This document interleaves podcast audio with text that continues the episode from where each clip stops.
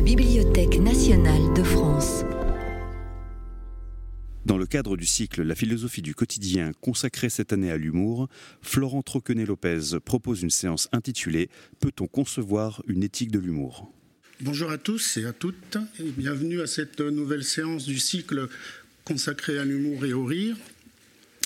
Alors nous avons le plaisir de recevoir aujourd'hui euh, Monsieur Florent Troquenet-Lopez. Bonjour et bienvenue à la BNF. Vous êtes professeur de lettres en classe préparatoire. Euh, vous êtes 18e comme on dit, spécialiste de littérature française et d'histoire des idées du XVIIIe siècle. Alors nous allons avec vous aujourd'hui aborder une question qui est tout à fait centrale dans cette problématique de l'humour, qui est celle de l'éthique, l'éthique de l'humour.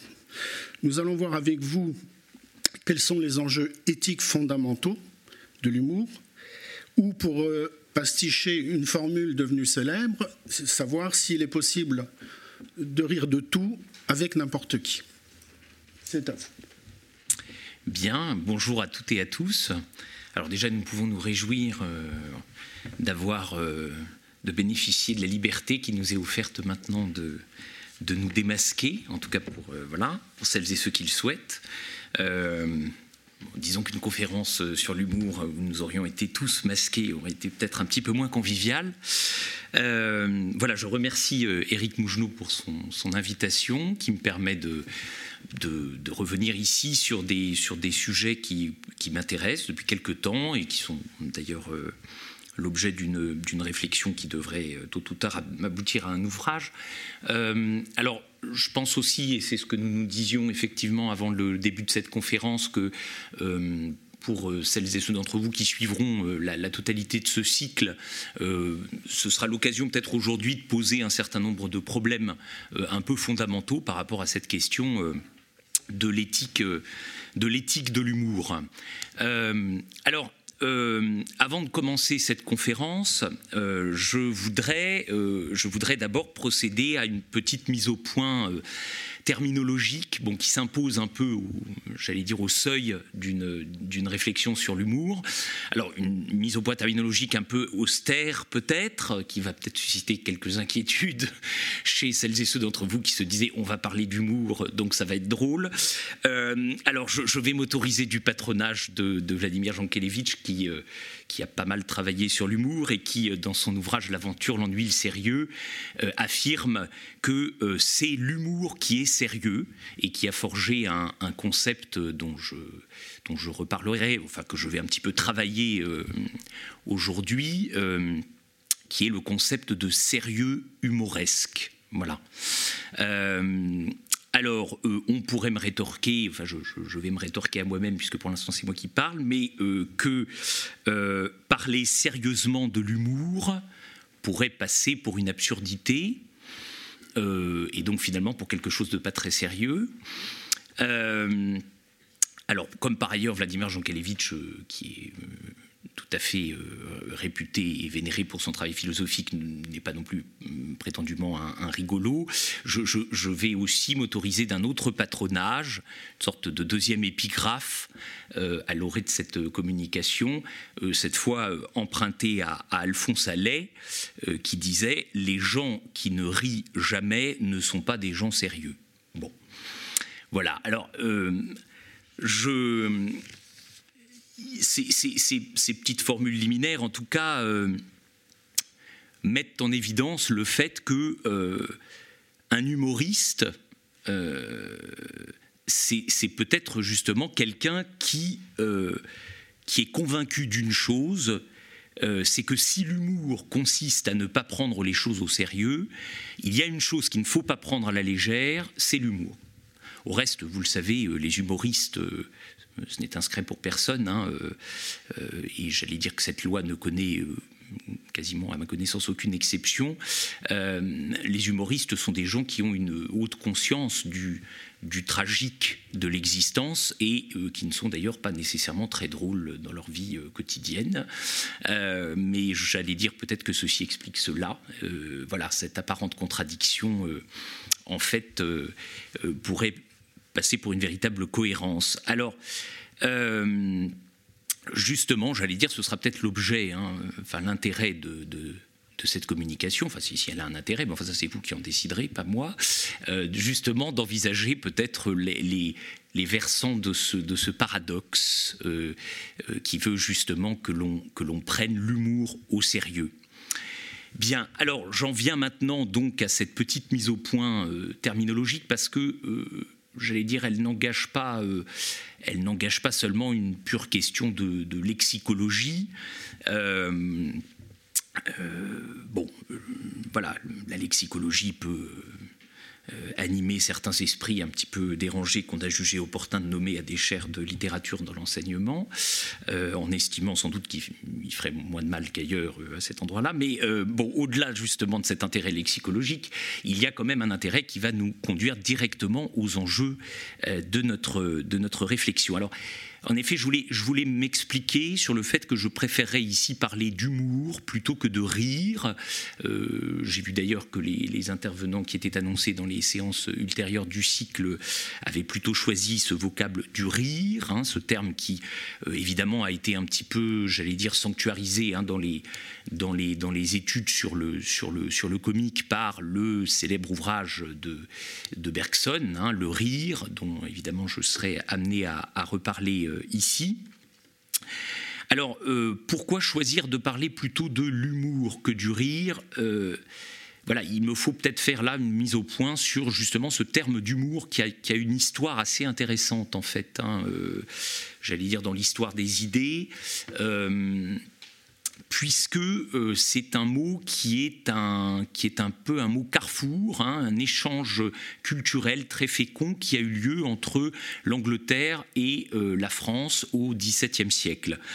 Euh, parce que le mot humour, c'est d'abord donc un mot français, le mot humeur, qui renvoie donc évidemment, vous le savez, à la, théorie des humeurs, hein, euh, telle qu'elle a pu être euh, euh, conçue par, par la médecine grecque ancienne, hein, la, médecine hippocratique et, sa formalisation par, par Galien. Donc le mot humeur qui renvoie justement à la question des, tempéraments, hein, voilà, puisque pour cette médecine grecque antique. Et en fait, ce sont des idées qui ont perduré très longtemps, euh, non seulement dans l'histoire des idées de la médecine, mais aussi dans les imaginaires. Et j'allais dire peut-être encore jusqu'à aujourd'hui, hein, notre notre tempérament serait régi par un certain équilibre hein, des humeurs. Le mot tempérament, d'ailleurs, signifie cet équilibre. Alors, avec ce mot humeur des Français, les Anglais, donc, ont forgé le mot humor, euh, donc par un emprunt aux Français, et les Français ont récupéré le mot humour des Anglais, euh, en hésitant d'ailleurs un petit peu dans un premier temps, humeur ou humour, et puis c'est finalement ce terme d'humour qui, euh, qui, a, qui, a, qui a subsisté. Donc ce mot humour emprunté à l'anglais, hein, il est attesté en français, euh, sous sa forme humeur d'ailleurs encore, hein, à la fin du XVIIe siècle. et alors, justement, comment, comment définit-on l'humour lors de cette création terminologique euh, partagée hein, par l'Angleterre et la France. Eh bien, alors c'est du côté de, Montesquieu que je, que je, que je je vais aller chercher ce qui me semble être la meilleure définition euh, qui ait pu être donnée hein, de, ce, de, cette notion d'humour euh, au moment de son émergence. C'est dans un passage des pensées euh, de Montesquieu qui a pu être daté de 1743. Vous savez que les pensées sont un texte que Montesquieu n'a pas publié, hein, des ensembles de réflexions qu'il a consignées tout au long de son existence. Et donc dans ce passage des pensées de 1743, Montesquieu dit la chose suivante. L'humeur des Anglais est quelque chose qui est indépendant de l'esprit et en est distingué. Cette humeur est distinguée de la plaisanterie et n'est point la plaisanterie. C'est plutôt le plaisant de la plaisanterie. Ce n'est point la force comique, le vis comica, c'est plutôt la manière de la force comique je la définirais dans la plaisanterie comme la manière de rendre plaisamment les choses plaisantes, et c'est le sublime de l'humeur et dans les choses ingénieuses, la manière de rendre plaisamment les choses ingénieuses. Bon, alors c'est intéressant parce que ce texte, qui justement, encore une fois, n'est pas un texte destiné à la publication, montre bien là qu'on a une pensée au travail hein, de la part de, Montesquieu, qui est en train de, voilà, de jongler avec cette notion et de voir un peu ce qu'elle lui, ce lui suggère à un moment où justement sa définition n'est pas encore euh, totalement établie. Alors moi, ce qui m'intéresse dans cette affaire, c'est que euh, Montesquieu ne fait pas de l'humour euh, une question de contenu, une question de euh, matière. Hein. Euh, il dit bien hein, justement que ça n'est pas la plaisanterie, hein, c'est le plaisant de la plaisanterie. Bon. autrement dit, et il, applique d'ailleurs cette notion d'humour, on le voit, enfin d'humeur, d'humour, aussi bien au plaisant qu'à l'ingénieux.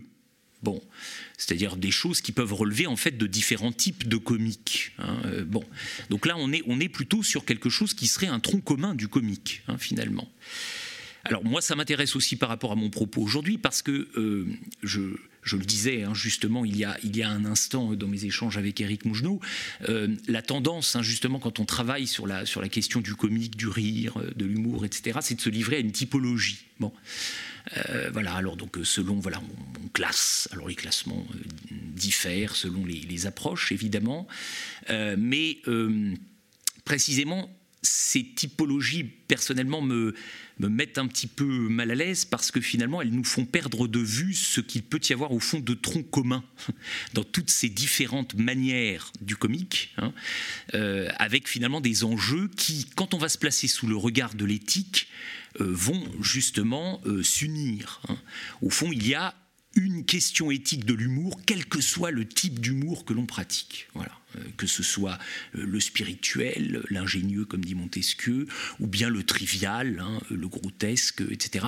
Finalement, on est, voilà, on est toujours un petit peu dans le même, voilà, dans la même, dans la même, le même problème, la même posture. Hein. bon. alors, et l'autre intérêt évidemment de, la réflexion de Montesquieu, c'est que justement, en ne parlant pas du rire, la question de l'humour nous place plutôt du point de vue de l'intention, l'intention plaisante, et non pas forcément de l'effet que l'on va susciter, évidemment, euh, chez euh, le destinataire, hein, chez les spectateurs ou dans l'auditoire euh, d'une chose, chose comique. Bon. alors, cette précision hein, ayant été justement apportée, donc c'est justement cette question de l'intention de humoristique, hein, l'intention de l'humour en tant qu'intention que je voudrais interroger ici. Et si je parle d'intention, évidemment, je vais parler d'éthique. Alors je vais parler d'éthique et puis je vais, aussi poser un autre problème, euh, qui est la question de savoir dans quelle mesure cette intention est consciente ou inconsciente, maîtrisée ou spontanée, libre ou contrainte. Là, on va être justement au cœur euh, des enjeux de l'éthique et on va voir que finalement, les questions qui se rapportent à l'humour sont du même ordre que les questions qui euh, se rapportent à l'éthique. Hein. finalement, c'est exactement ces mêmes problèmes que l'on va, euh, va retrouver au cœur de la réflexion éthique. Alors, j'allais dire justement, ces problèmes, ils sont soulevés dès euh, la, j'allais dire, la naissance de cette réflexion éthique hein, euh, dans l'Antiquité grecque, euh, puisqu'on va voir que chez les anciens Grecs, justement, toute une question, enfin toute une série de questions se posent autour de, alors, ce que les Grecs appellent l'éthos. Alors l'éthos, hein, d'où nous avons tiré justement notre mot éthique. Alors est un mot très difficile à traduire, comme souvent les mots euh, de la pensée grecque, hein, évidemment, parce que c'est un mot euh, très, à la fois, j'allais dire, très riche, très, très polysémique, mais, mais aussi flottant dans son usage. Et d'ailleurs, j'allais dire, c'est ce qui en fait l'intérêt, d'une certaine façon. Hein. c'est qu'il est, il est un objet de réflexion, hein, et non pas un, terme, un terme figé. Parce que justement, ce mot ethos, euh, dans un premier temps, il renvoie, euh, dans, le, on le voit apparaître hein, d'ailleurs au pluriel chez Homère. Euh, et chez Homère, le mot ethos, il désigne les lieux familier que fréquente un animal, donc un peu ce qui va, ce qui va renvoyer au fond à son, à son, à son territoire, à son terrier, à son voilà. Donc justement à quelque chose qui relève, qui relève de l'animal, qui relève de l'instinct, de l'instinctif. C'est assez intéressant que du coup euh, notre mot éthique, il aille au fond puiser ses racines hein, dans, cette, dans cette question finalement de, euh, de l'animalité. Mais euh, alors très vite, hein, ce mot ethos va, va désigner en grec des habitudes, des coutumes, hein, donc on retrouve cette idée justement de, de familiarité, et donc va pouvoir s'appliquer évidemment aux humains. Et puis, j'allais dire par la suite, et on le voit très bien d'ailleurs chez Aristote, euh, c'est un mot qui ne s'appliquera plus qu'aux humains. Puisqu'Aristote va même dire, c'est par métaphore finalement qu'on va parler d'éthos euh, à propos des animaux. Alors, euh, moi, ce qui m'intéresse justement au croisement de l'humour et de l'éthique, hein, c'est que d'emblée, on voit qu'autour de la question de l'éthos, il y a deux grandes interrogations qui se mènent dans la pensée grecque et donc dès, euh, les origines. Justement, la question de l'intentionnalité, de la part d'intentionnalité qu'il y a dans, euh, l'éthos, dans ce caractère. Est-ce que ce caractère, hein, comme on le traduit euh, souvent, est-ce que ce caractère, il est hérité ou est-ce qu'il est choisi? Est-ce qu'il est inné ou acquis? Euh, voilà, c'est là le cœur hein, de la réflexion euh, que les Grecs vont conduire sur cette notion euh, d'éthos. Alors on voit que les choses flottent selon les textes, hein, bien entendu.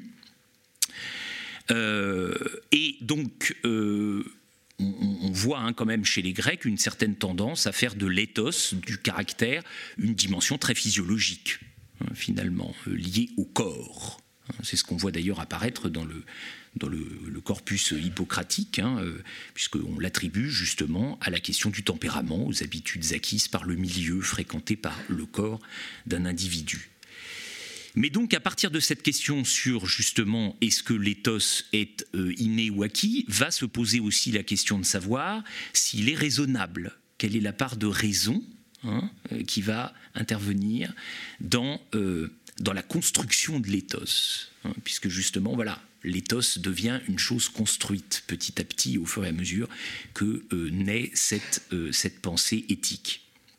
Alors justement, chez Aristote, qui est évidemment la grande référence, puisque c'est lui qui va donner vraiment les socles hein, conceptuels et terminologiques à cette notion d'éthique, euh, Aristote, donc lui, très, clairement, hein, j'allais dire, pose un peu cette ambivalence, pose ce problème. Dans l'éthique à, Eudème, hein, il écrit Posons que le caractère, donc ethos, est une qualité de la partie irrationnelle de l'âme, capable néanmoins, selon la raison impérative, de suivre la raison.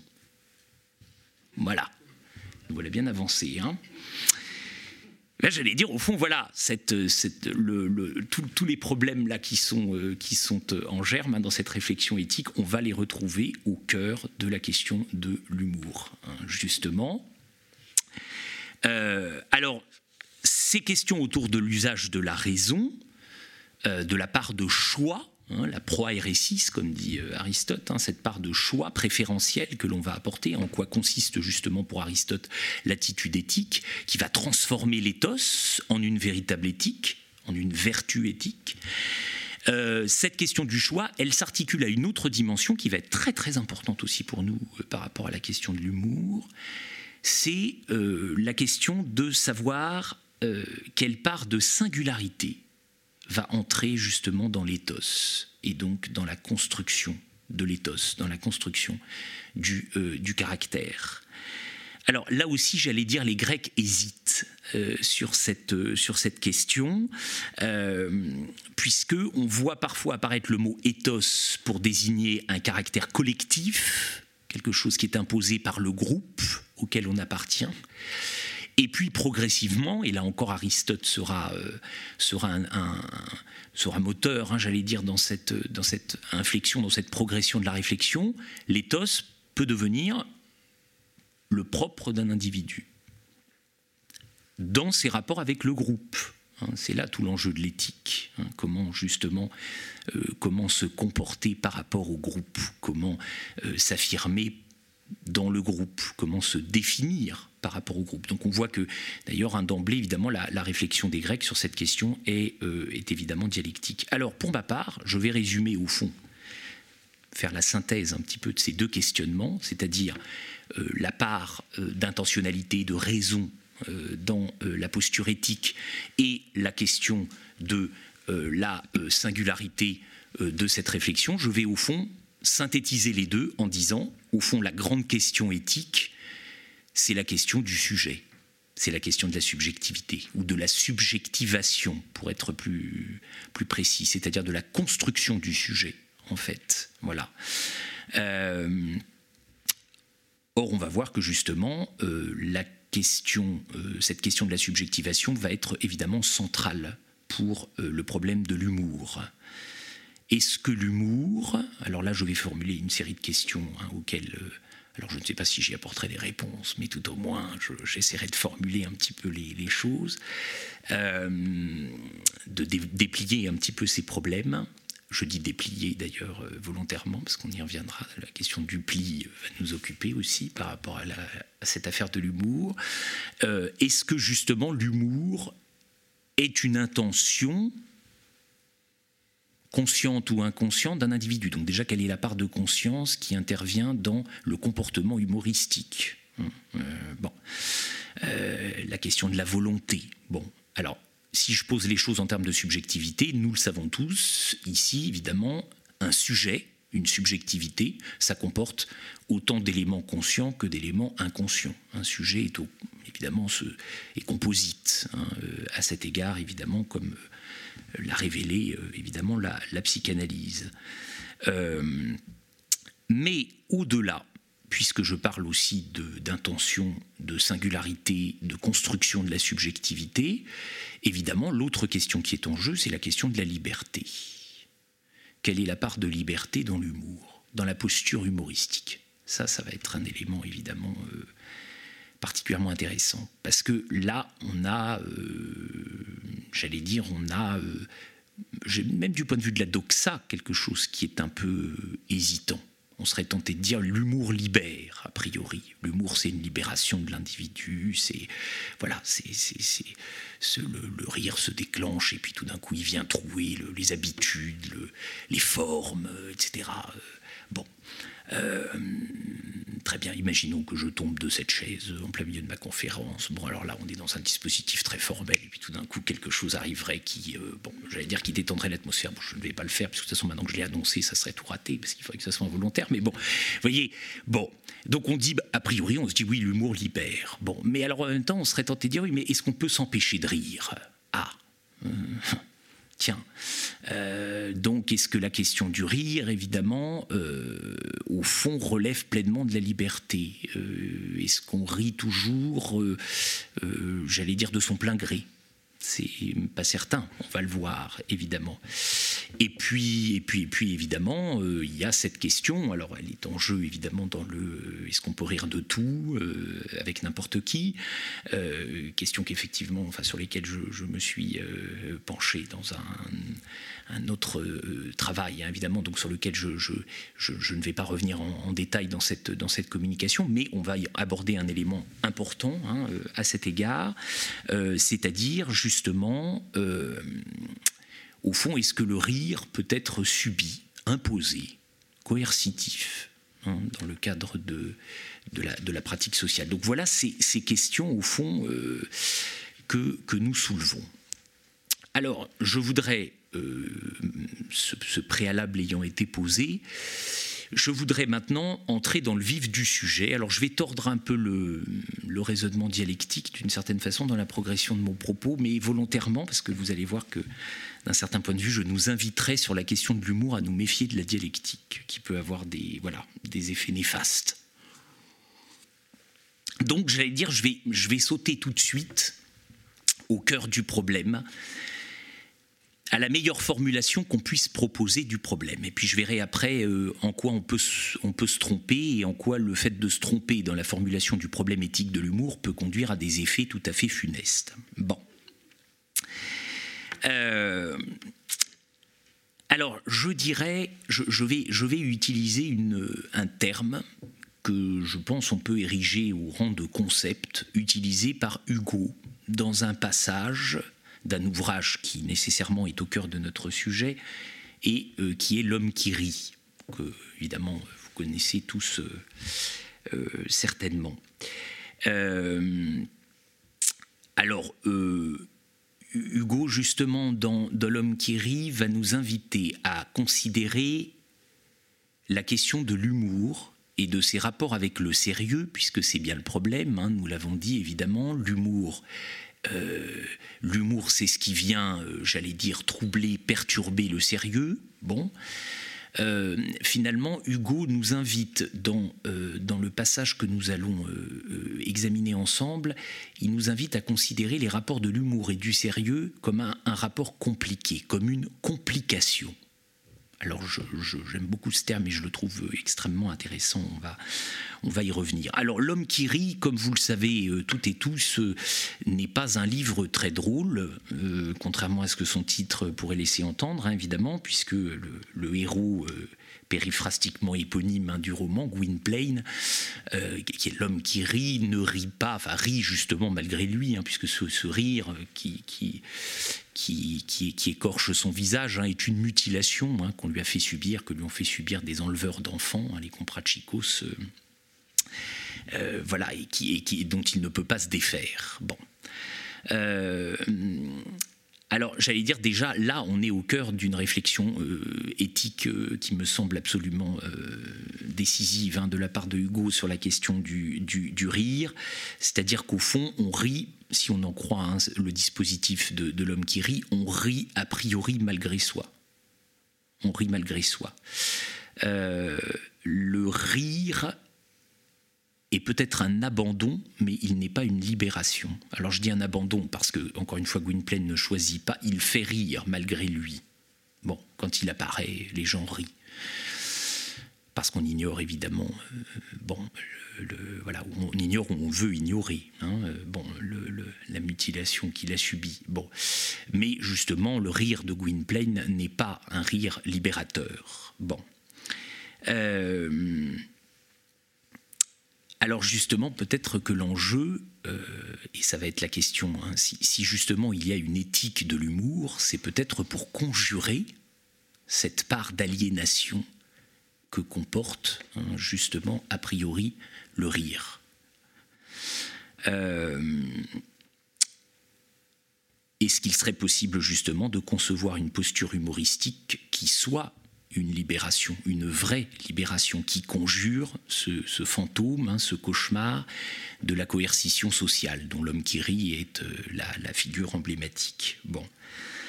Euh, alors, on peut, on peut songer là ici à, Rabelais hein, dans son prologue, euh, enfin dans son, dans son dans son poème euh, liminaire hein, de, Gargantua, dans cette formule euh, si célèbre, hein, mieux est de rire que de larmes écrire pour ce que rire est le propre de l'homme. Alors on pourrait dire, ah bah justement, voilà, le rire, le propre de l'homme, euh, on peut l'entendre à première vue comme la vérité de l'homme qui surgit, qui affleure, hein, qui sort du sérieux de l'existence, sans, pudeur, sans retenue, sans, sans comme disaient les Grecs. Hein. L'aidos, vous savez, pour les Grecs, c'était la, vertu mère de toutes les vertus, hein. la, retenue, la pudeur, la honte aussi. C'est un autre terme difficile à définir, ça, l'aidos, mais euh, bon.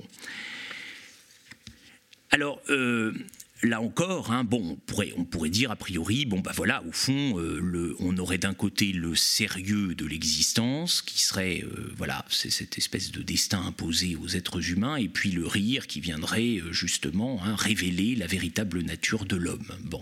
Or justement, Hugo trouble le jeu, il trouble le jeu, il le complique hein, précisément. Alors je vais, donc euh, euh, vous, lire un petit passage très court hein, de L'homme qui rit. Euh, qui, met en scène donc un des protagonistes hein, du roman, même un personnage par lequel on commence hein, le, livre, qui est Ursus. Ursus, qui est donc un vagabond, qui est accompagné de son loup, mot.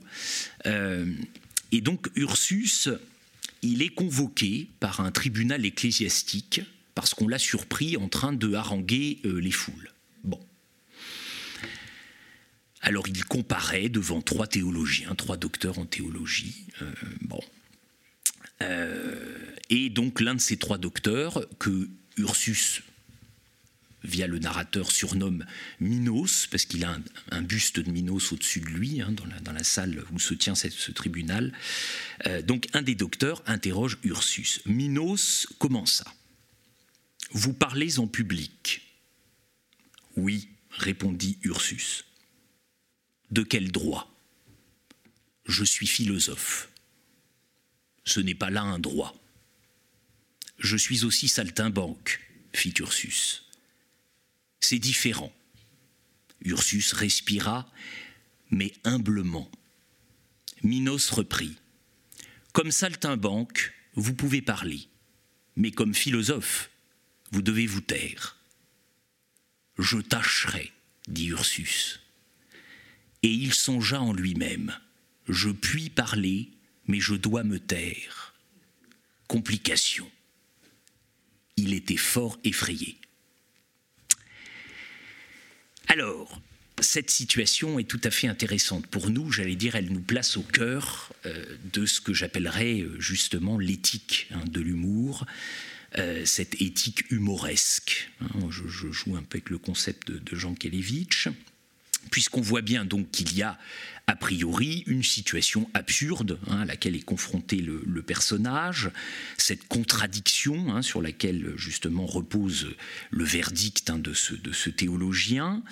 Euh, et donc euh, Ursus, le philosophe saltimbanque, euh, j'allais dire, finalement fait résonner la dimension humoristique de cette situation en son fort intérieur, en énonçant cette, cette contradiction. Je puis parler, mais je dois me taire. Bon, complication. Euh, alors déjà, ce qui nous intéresse, c'est l'attitude d'Ursus face au tribunal. Parce que là aussi, j'allais dire, il y a un exemple magnifique de stratégie d'éthique humoresque. Hein. Euh, son esprit se rebelle contre cette autorité, son dogmatisme absurde, mais euh, on constate que Ursus ne répond pas par la rébellion au tribunal. Il ne répond pas non plus par une totale obéissance. Je tâcherai. Alors dans ce je tâcherai, on a l'idée plutôt de quelque chose que j'appellerais la résistance. Ursus, euh, j'allais dire, se donne une obligation de moyens, mais pas une obligation de résultat, hein, dans cette affaire, comme on dit en droit. Euh, bon. Euh, donc c'est une résistance. Et, et, cette rébellion sourde, assourdie, hein, cette, résistance, elle, elle s'inscrit dans l'humilité, dans humblement. Hein. Alors tout ça, ça va être évidemment des éléments tout à fait, tout à fait intéressants pour notre affaire.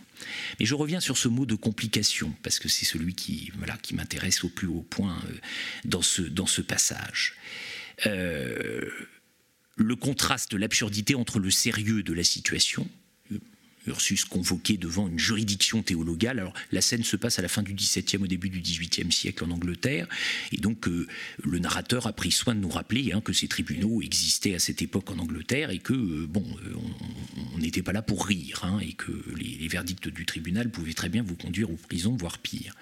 Donc la situation, a priori, est tout, ce qu'il y a de plus sérieuse, hein, j'allais dire. bon, et en même temps, donc il y a cette, situation d'humour qui, qui naît. Bon. Or, on voit que euh, justement le mot qu'utilise euh, Ursus, Hugo via Ursus dans ce passage, pour désigner les rapports entre le sérieux et l'humour, c'est pas la contradiction, c'est la complication.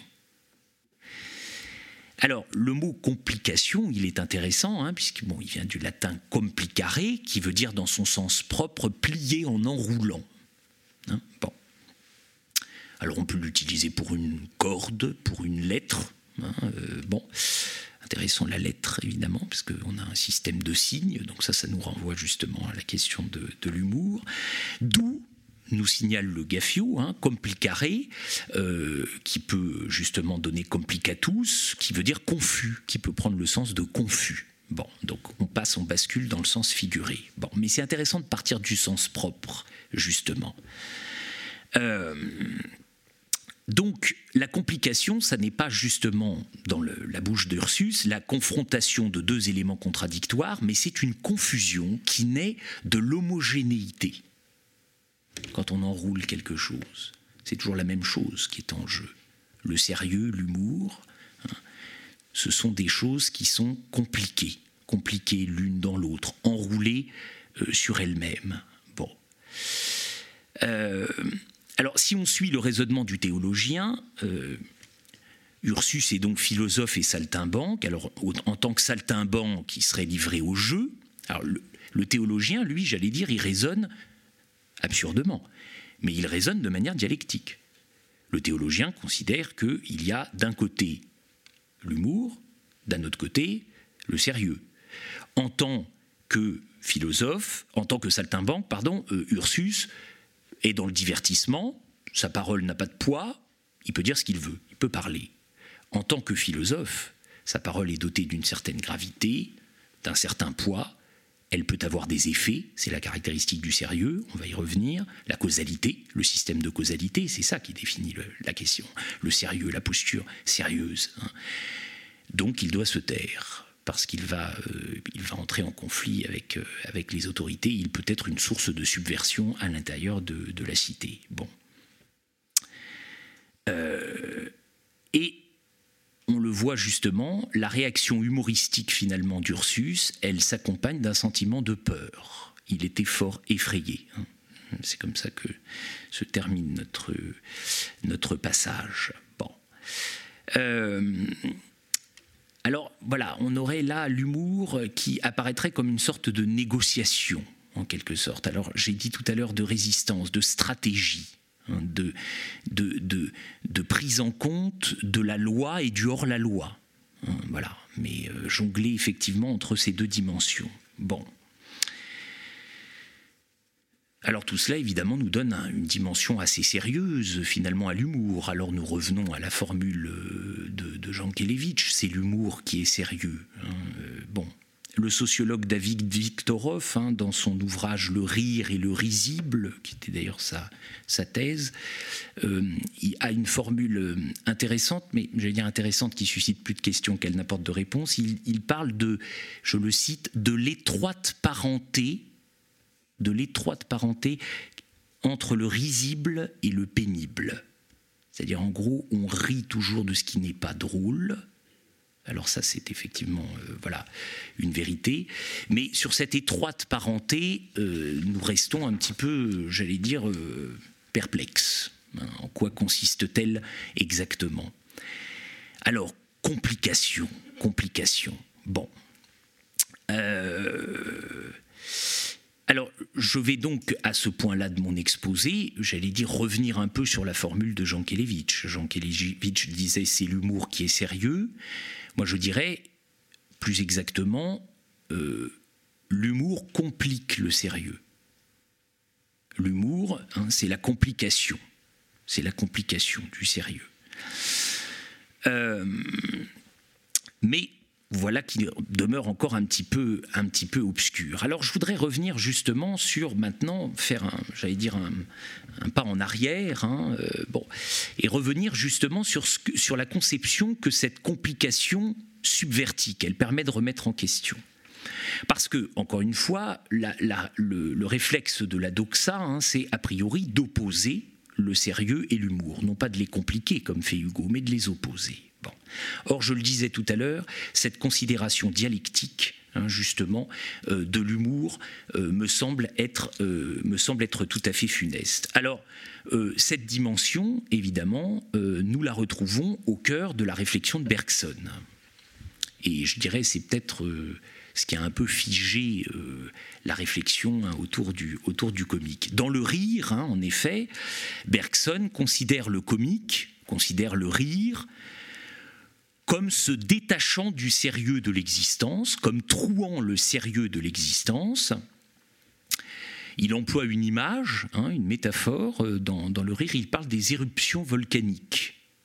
Le rire, c'est ce qui viendrait hein, tout d'un coup surgir comme une sorte de, magma euh, hors du tissu sérieux, de la continuité sérieuse de l'existence. Le sérieux étant, pour Bergson, et j'allais dire Jean Kelevitch a prolongé hein, les réflexions bergsoniennes, puisqu'il en a fait un concept clé de sa philosophie, le sérieux étant ce qu'on pourrait appeler d'une certaine façon un rapport utilitariste à l'existence. Voilà, dans le sérieux, euh, une chose, une cause entraîne toujours des effets. Tout ce que nous faisons doit servir à quelque chose.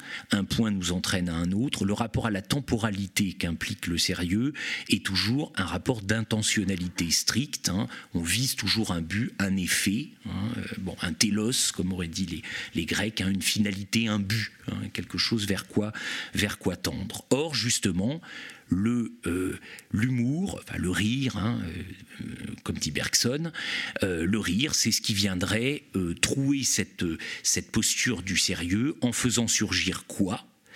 Eh bien, en faisant surgir le alors l'humanité, je cite Bergson, qui se ressaisit dans ce qu'elle a de plus profond. Bon, il y a une conception naturaliste finalement du rire chez Bergson. Hein, euh, bon. Le, rire mettrait en jeu justement la nature de l'homme, ce qui va un peu dans le sens de la formule de Rabelais tout à l'heure, mais nous allons voir que pour Rabelais, les choses sont un petit peu plus compliquées. Bon. Donc pour Bergson, très clairement, l'humour est l'antithèse du sérieux. Voilà. Bon. Euh, mais il y a à cela un problème me semble-t-il. Et nous en avons un peu payé les conséquences euh, dans une période assez récente. C'est que si l'on dit que l'humour et le sérieux sont euh, les antithèses l'un de l'autre, euh, on construit donc un rapport dialectique entre les deux, mais le problème de la dialectique, c'est qu'elle met toujours les termes qu'elle oppose sur un pied d'égalité.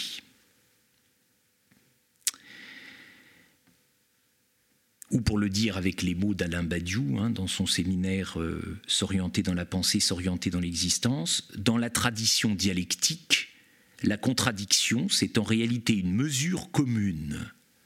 La meilleure preuve étant que sa maxime est l'unité des contraires. Et oui, si on pose effectivement hein, le principe, le principe d'une opposition dialectique entre le sérieux et l'humour, on va tôt ou tard arriver hein, dans euh, cette unité des contraires. Bon. Or, euh, et j'allais dire, bon, le, paradigme, enfin, cette façon de poser hein, les rapports entre le sérieux et l'humour euh, dans des termes dialectiques, hein, chez Bergson, c'est ce qui va influencer euh, très durablement la réflexion, la pensée sur le comique. D'ailleurs, Bergson en constitue une référence quasi obligée. Je semble ne pas faire exception à la règle, mais bon, on va peut-être justement remettre un petit peu cette, cette chose en question. Parce que d'un point de vue éthique, qu'est-ce que cela signifie? Eh bien, c'est qu'on a un petit peu un, glissement. Hein, euh, bon, avec l'idée, d'une certaine façon, que si le sérieux et l'humour s'opposent,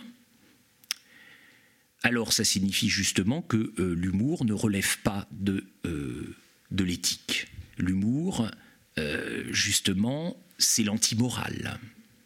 Hein, c'est ce qui va euh, justement venir euh, perturber les règles sociales, l'ordre établi, hein, sans se préoccuper d'une règle quelconque. L'éruption volcanique, hein, par définition, c'est ce qui est totalement immaîtrisable.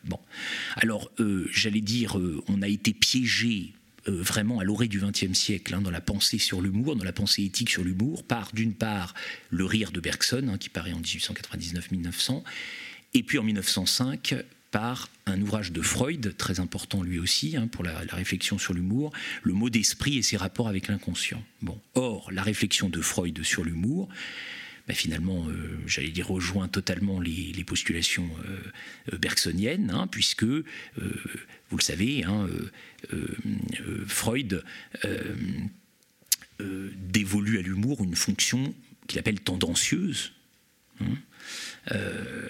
Qui euh, relève d'une sorte de mécanisme d'épargne, hein, euh, bon, à laquelle succède un mouvement de décharge. Hein. donc on est finalement dans quelque chose qui s'inscrit tout à fait dans le prolongement des réflexions de, de, de, Bergson. On inhibe hein, ces tendances, on dépense beaucoup d'énergie pour cela, et puis tout d'un coup, on lâche, on lâche les vannes, on ouvre les vannes, et puis voilà, on, laisse, on laisse apparaître l'humour, le, rire, pour, euh, voilà, pour trouver. Bon, alors euh, Freud procède à une espèce de typologie, hein, euh, puisqu'il distingue en gros trois grandes catégories hein, d'humour, hein, enfin de, voilà, que ce soit donc l'humour qui va être tendancieux, offensif, c'est-à-dire justement ce qui va entrer clairement en contradiction avec les règles de bienséance, les règles de morale. bon, voilà, quand tout d'un coup dans le médecin, malgré lui, Sganarelle, apercevant la nourrice, veut téter le lait des mamelles de la dite nourrice, et donc, euh, bon, tout d'un coup sur la scène, euh, bon, plaf, euh, toutes les, toutes les barrières, toutes les, les règles de bienséance, bon, sont levées, du moins, voilà, si on suit l'interprétation freudienne, hein, bon. Alors, même chose pour ce qui relève justement du comique, du mot d'esprit, hein, que, que, Freud analyse comme une espèce de tendance, hein, là aussi, une posture tendancieuse, mais qui va cette fois-ci se libérer des règles de la logique, du bien pensé, donc pas seulement de la bienséance, mais du bien pensé. Hein. Tout d'un coup, le mot d'esprit vient énoncer une absurdité qui nous libère des, règles euh, de, qui, régissent injustement la, logique. Bon. Euh, alors si Allais, hein, Alphonse Allais de nouveau lui euh, disait par exemple les villes devraient être construites à la campagne, l'air y est tellement plus pur. Bon, euh, voilà. Alors, euh, bon, euh, évidemment, on, enfreint, hein, ce faisant, toutes les règles de la logique. Là aussi, on s'en libère. Bon. Et euh, bon, le, euh, Freud parle justement de l'humour à proprement parler comme étant, alors là pour le coup, encore une autre posture hein, tendancieuse euh, qui consiste cette fois-ci à se libérer de l'image que l'on doit donner de soi-même. Autre impératif social, autre impératif de l'ordre établi, de l'ordre moral. On doit donner une bonne image de soi. Or, quand on pratique l'humour, dit Freud, tout d'un coup, là aussi, on lâche la bride, on assume on assume ses défauts, on les accuse, on les dénonce, et donc là encore, on libère, on ouvre les vannes, on lâche tout. Le problème, là encore, je le disais tout à l'heure, c'est que euh, on reste au fond dans une approche dialectique de l'humour, hein, de l'humour comme l'antithèse, comme la contradiction euh, du sérieux, et on se met dans l'impossibilité de penser l'humour autrement que comme l'immoral, finalement. L'anti-moral, ce qui va venir justement euh, bon, heurter la, la, morale. Donc ça veut dire que l'humour, en fait, serait d'ailleurs, quand je dis anti-moral, hein, il serait même d'une certaine façon antisocial à certains égards. Bon. C'est ce que dit clairement Bergson dans le rire. Hein, euh, c'est ce que dit clairement Bergson dans le rire, où j'allais dire il dévoile euh, les, sous-bassements naturalistes hein, de sa conception du rire. Voici ce qu'il écrit Le rire châtie certains défauts à peu près comme la maladie châtie certains excès, frappant des innocents, épargnant des coupables, visant à un résultat général et ne pouvant faire à chaque cas individuel l'honneur de l'examiner séparément. Le rire, dit Bergson, ne peut pas être absolument juste. Répétons qu'il ne doit pas non plus être bon. Il a pour fonction d'intimider en humiliant.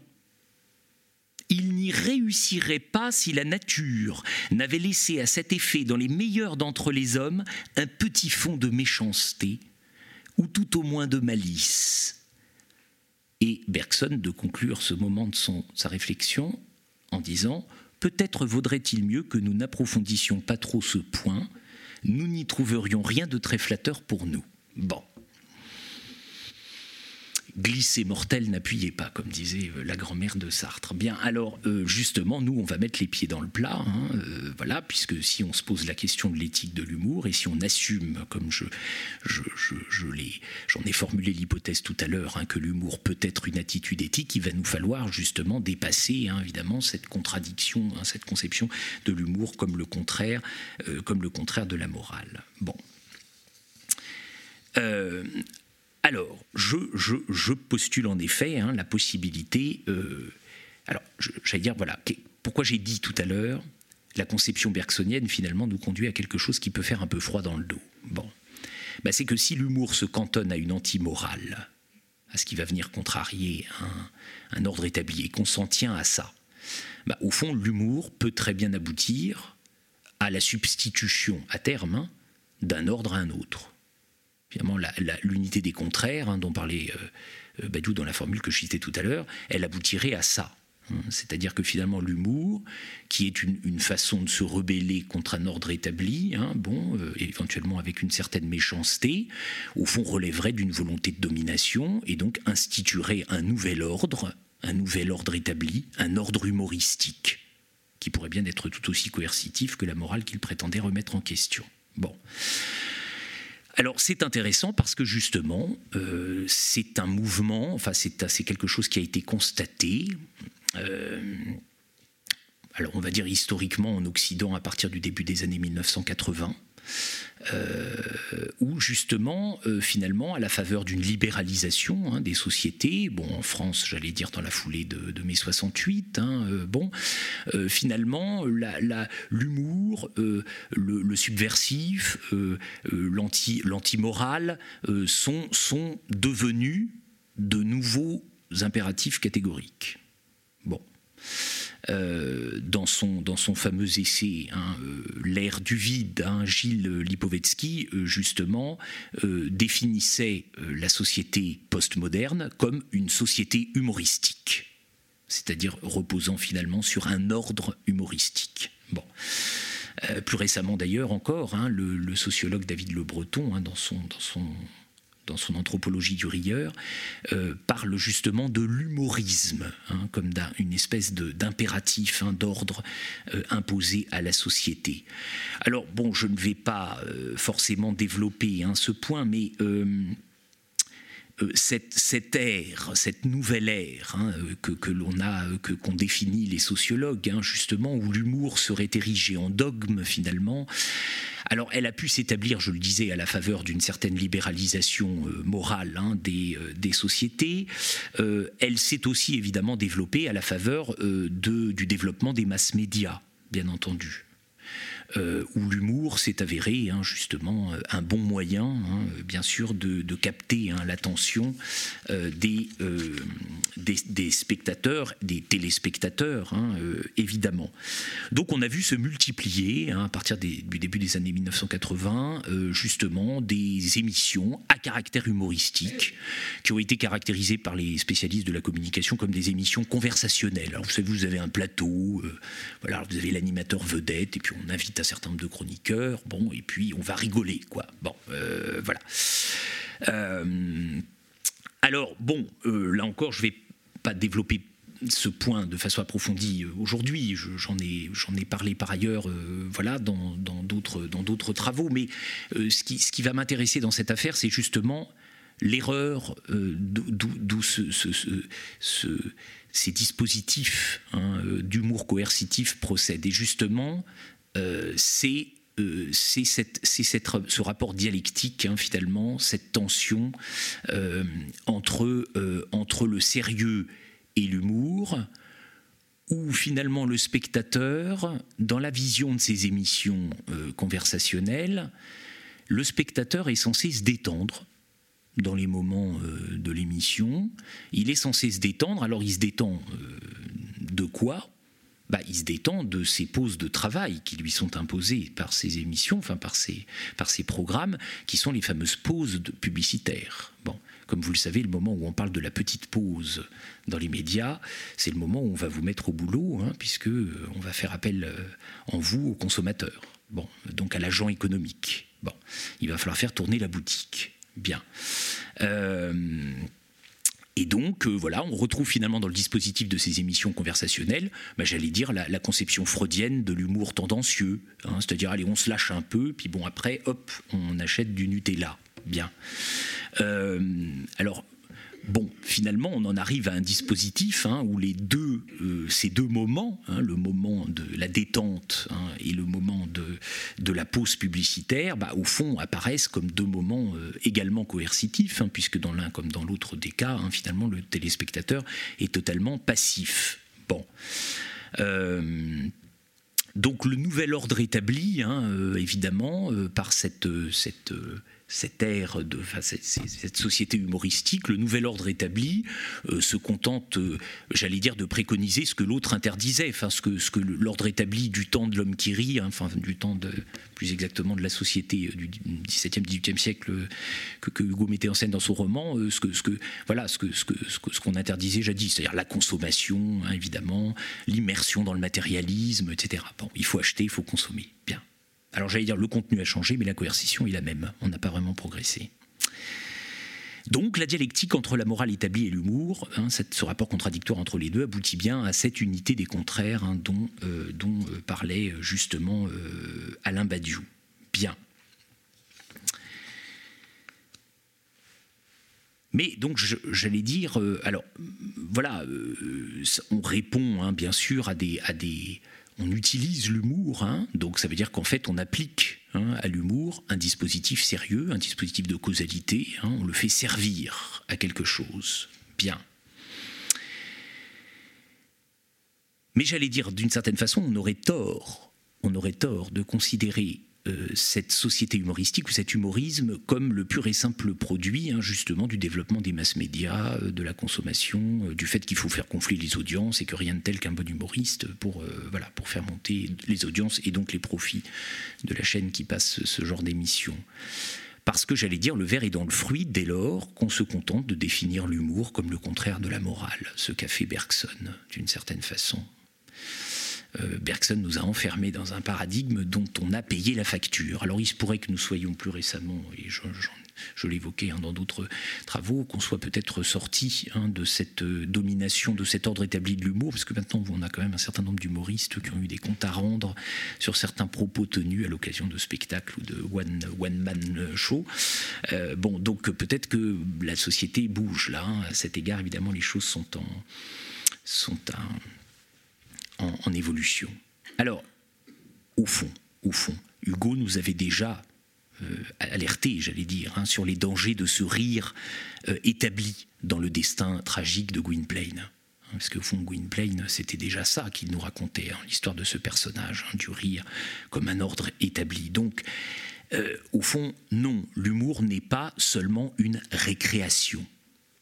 L'humour n'est pas seulement une récréation dans la continuité sérieuse des jours. Hein. Il est une recréation, plus exactement. Hein.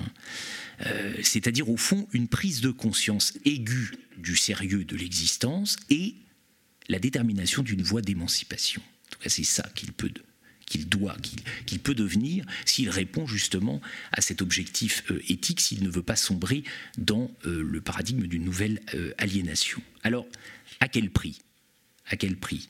Alors c'est peut-être justement Rabelais hein, qui va nous permettre d'éclaircir ce, nouveau euh, rapport qu'il faut établir hein, entre justement l'humour et, euh, et, le sérieux. Rabelais, justement, dans le Gargantua que je citais tout à l'heure, alors on va comprendre que quand Rabelais dit le rire est le propre de l'homme, euh, il n'est pas dans la perspective bergsonienne. C'est-à-dire qu'on a régressé entre Rabelais et Bergson d'une certaine manière parce que Rabelais avait une conception beaucoup plus profonde, beaucoup plus subtile, euh, beaucoup plus, j'allais dire, éthique. Hein, justement de, euh, de, l'humour et du, et du rire dans, euh, dans Gargantua. Et ça, nous le comprenons bien quand nous lisons le célèbre prologue de Gargantua, hein, bon, que vous avez certainement tous et toutes déjà lu, hein, ce prologue adressé au lecteur. Euh, les vérolés très précieux et les buveurs très illustres, hein, euh, bon, à qui euh, sont dédiés les écrits de d'Alcofribas Nazier, hein, ce personnage hein, justement inventé par Rabelais, qui est le personnage de l'auteur en quelque sorte, à partir de l'anagramme de son, de, son, de son nom. Alors cet Alcofribas Nazier, et ça c'est déjà un élément qui nous intéresse, il est, euh, qualifié dans, la page de faux titre hein, du Gargantua euh, comme l'abstracteur de quintessence. L'abstracteur de quintessence. Alors là, c'est une référence alchimique que convoque euh, Rabelais. et ça, j'allais dire, c'est déjà tout un programme, parce que l'alchimie, on le sait, c'est un processus initiatique. c'est l'objet d'une recherche.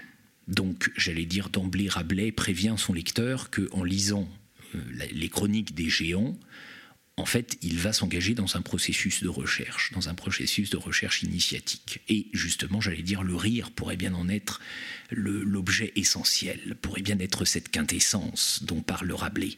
La quintessence, vous le savez, pour les alchimistes, enfin pour autant qu'on peut le savoir, puisque c'est un, un savoir ésotérique, hein, bien sûr, dont, euh, dont on approche les choses que de manière euh, masquée. Hein, mais vous le savez, la quintessence, c'est cet élément, ce cinquième élément qui constituerait l'union entre la matière et l'esprit, entre le spirituel et le matériel quelque chose qui pourrait tout à fait être le lieu de l'humour, hein, précisément.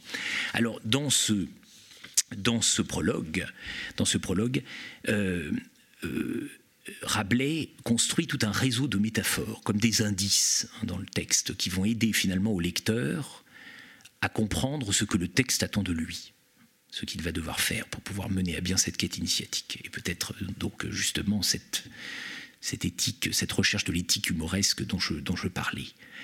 Alors, euh, réseau d'indices, hein, de, métaphores, d'images ou de figures. Je pense que le mot figure ici serait plus approprié, qui commence par Socrate, référence à Socrate. Hein, euh, Gargantua euh, s'ouvre. Alors Socrate, dont nous savons évidemment le rapport intime à, à l'humour, à travers l'ironie, hein, la fameuse ironie socratique, qui consiste à ne pas se prendre au sérieux. Donc, on commence par Socrate, éloge de Socrate par son disciple Alcibiade, Alcibiade qui compare Socrate à aux silènes. Deuxième indice posé par Rabelais. Bien, alors les silènes, ce sont des petites boîtes hein, qu'on trouve euh, euh, S, euh, boutique des apothicaires, hein, comme dit Rabelais, hein, qui contiennent des drogues et qui sont ornées de figures grotesques. Donc, et le narrateur nous dit voilà, bah, Socrate c'était comme les silènes, en apparence il était grotesque, mais il dispensait une sagesse incomparable hein, dans, ses, dans ses propos. Bon. Mais j'allais dire, j'ai parlé de processus initiatique, donc méfions-nous. On n'est pas encore arrivé au bout du processus. Nous ne faisons qu'approcher la chose. Dans cette première approche, nous sommes encore dans la dialectique. J'allais dire, on est au niveau de Bergson, là. On a la boîte, le couvercle, avec le voilà l'humour, le, grotesque dessus. Et puis il faut regarder ce qu'il y a dans la boîte si on veut accéder aux drogues, hein, aux, médicaments que la boîte que la boîte contient. Bon.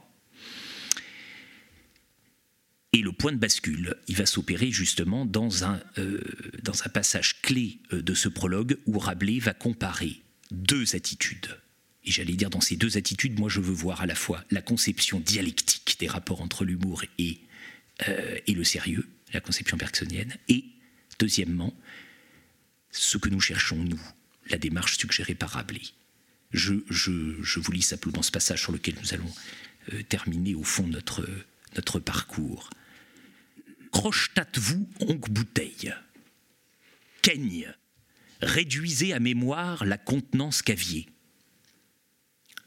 Bon, est-ce que vous avez déjà ouvert une bouteille hein? Bon, d'accord, on, on ouvre la bouteille, on boit ce qu'il y a dedans, très bien. Mais, mais, ce mais, est très lourd de conséquences. Mais vite-vous, oncle chien, rencontrant quelque os médulaire. C'est, comme dit Platon au livre 2 de la République, la bête du monde plus philosophe. Si vu l'avez, vous avez pu noter de quelle dévotion il le guette, de quel soin il le garde, de quelle ferveur il le tient, de quelle prudence il l'entome, de quelle affection il le brise, et de quelle diligence il le suce, qui l'induit à se faire? Quel est l'espoir de son étude, de son étude? Quel bien y prétend-il? Rien plus qu'un peu de moelle. Vrai est que ce peu plus est délicieux que le beaucoup de toutes autres pour ce que la moelle est l'aliment élaboré à perfection de nature, comme dit Galien au livre 3 des facultés naturelles et au livre 11 des usages particuliers. Bon. Le bon lecteur, on l'a compris, c'est pas le buveur, c'est le chien. Il faut être un chien. Et le chien peut être finalement le meilleur guide, en l'occurrence dans l'éthique humoresque dont je parle. Parce que le buveur, lui, qu'est-ce qu'il fait? Il oublie le, le contenant pour boire le contenu. Bon, il voit ce qu'il y a derrière. Il oppose en quelque sorte le grotesque du couvercle et euh, la sagesse que l'on va trouver à l'intérieur du texte. Tandis que le bon lecteur, le lecteur à la hauteur de l'éthique humoresque, lui, qu'est-ce qu'il va faire? Ben, Il va tout apprécier. Il va croquer l'os à moelle. Et l'intérêt de l'os à moelle, justement, pour le chien, c'est qu'il résiste. Hein. ça croque. L'humour, c'est ce qui résiste. L'humour comme résistance. Hein. et puis la moelle, la sagesse, la réflexion euh, que l'on va pouvoir trouver à l'intérieur. Mais ça veut dire que c'est un tout. C'est un tout.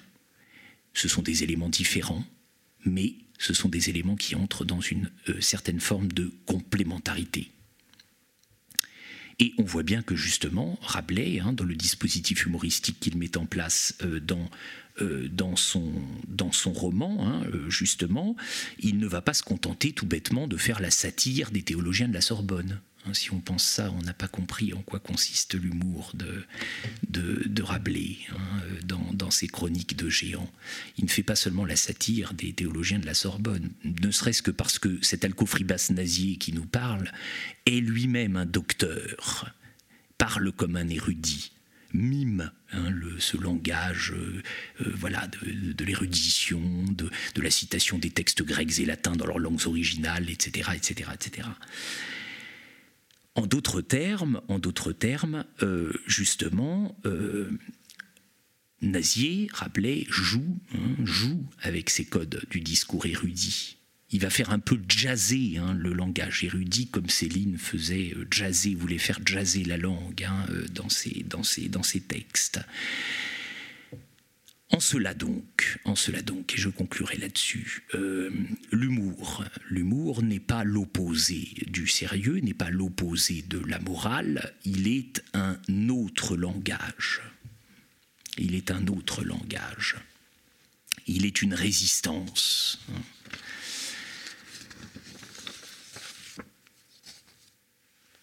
L'éthique humoresque refuse l'humour en tant qu'éthique, refuse justement le langage de l'adversaire. On ne va pas faire comme dans ces émissions hein, conversationnelles où on substitue un, humour à un autre. Bon. Euh, l'humour, justement, n'est pas euh, pure détente, n'est pas euh, divertissement, n'est pas récréation. Hein.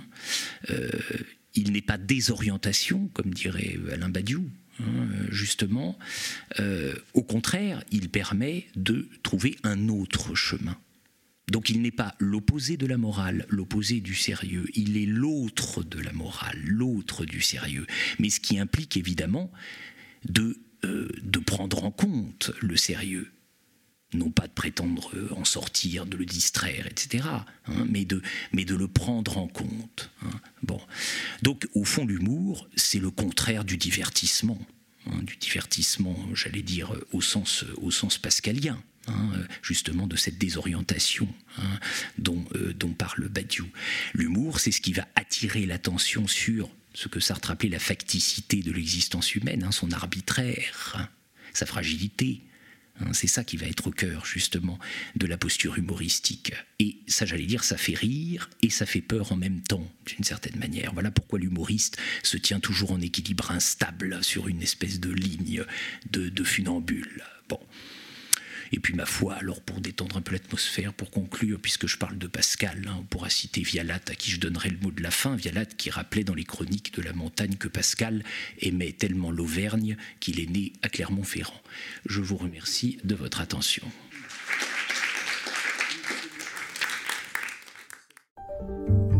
Venez d'écouter un podcast de la Bibliothèque nationale de France. Retrouvez les conférences, rencontres et créations de la BNF sur toutes les plateformes de podcast ainsi que sur le site bnf.fr.